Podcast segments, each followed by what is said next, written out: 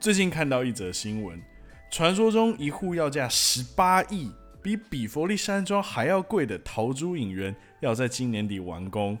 特殊的设计以及高不可攀的价格，让桃珠影园成为新闻的焦点，也挤掉地堡，成为台湾富有的象征。当然，今天 Samuel 也没有要和大家介绍桃珠影园，而是要和大家分享桃珠影园的桃珠指的是谁，以及这位桃珠的故事。晚安，欢迎收听大人的故事，我是 Samuel。或许你和我一样都买不起桃珠影园，但今天想要邀请你一起来听听桃珠公范蠡的故事，希望你享受接下来的时间。晚安。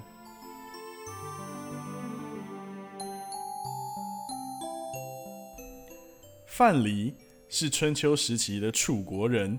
根据《史记》的记载啊，范蠡年少阳狂，倜傥富俗。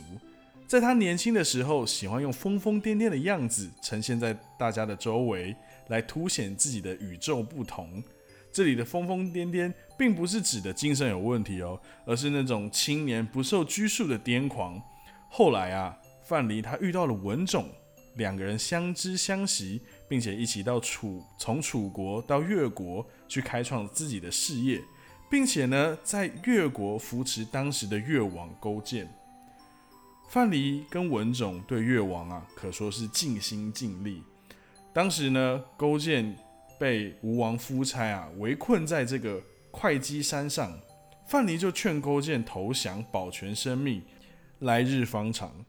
台面上，勾践卧薪尝胆。经历十年生聚，十年教训，而台面下则由范蠡与文种用尽各种的方式来预备勾践的复国大业，或者你可以说是勾践的复仇大业。相传当时呢，范蠡就带着西施献给吴王，让夫差啊沉迷于美色而荒废朝政。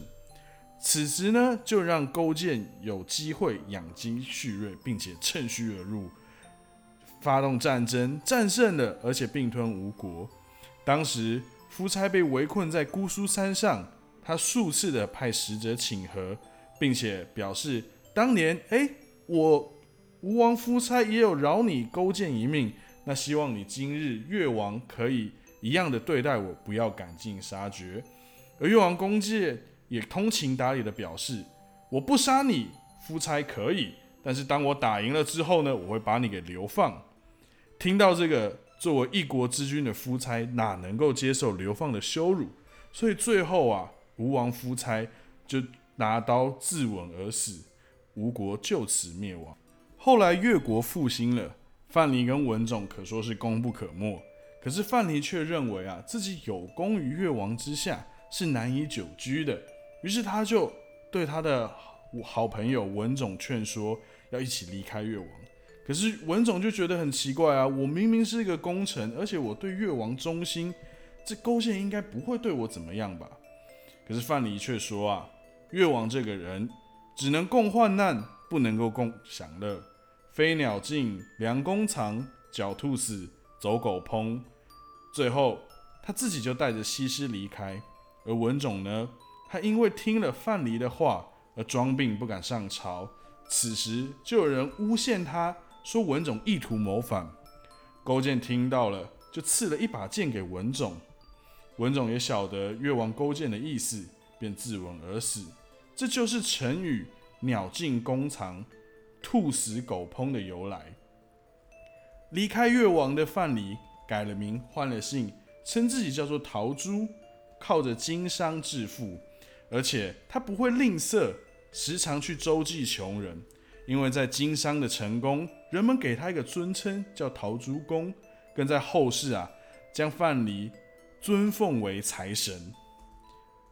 那么说到这里，范蠡在经商上面到底有什么秘诀，能够让他如此的成功呢？首先呢，他选定了陶地这个地方。陶地有什么特别？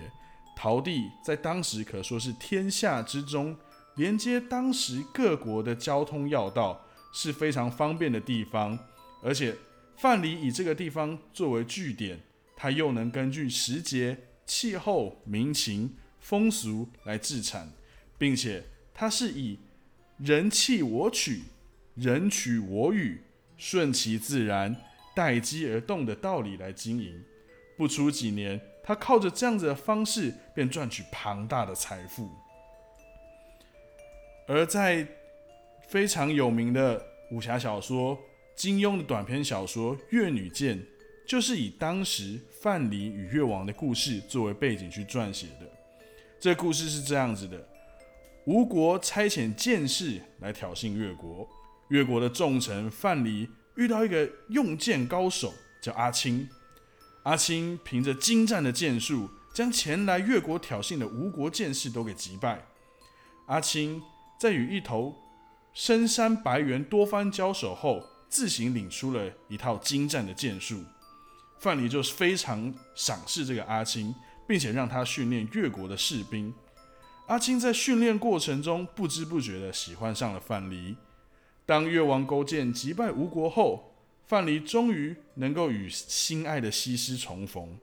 此时啊，阿青因为心里起了嫉妒，想要把西施给杀掉。而正当阿青想要下手的时候呢，他就被西施的美貌而震惊，下不了手。可是呢，西施的胸口却无意间被阿青的剑气给击伤了。所以呢，之后就有所谓西施捧心的这样子一个由来。以上都是关于范蠡相关的一些故事以及他的一些传闻。我认为陶朱隐园这个名字取得非常的精妙，因为在最后范蠡是以陶朱公的名号隐居于世，而这栋房子就好像在说，如果范蠡活在现在，一定会选择这里隐居。当然，其中那夸张的价格也非常符合范蠡的富有。你听过什么其他和范蠡、越王勾践或西施有关的故事吗？你对兔死狗烹的这段故事又有什么样的想法呢？欢迎大家到我的 IG 大人的故事留言和我分享哦。这是我今天的分享，谢谢你的收听，晚安。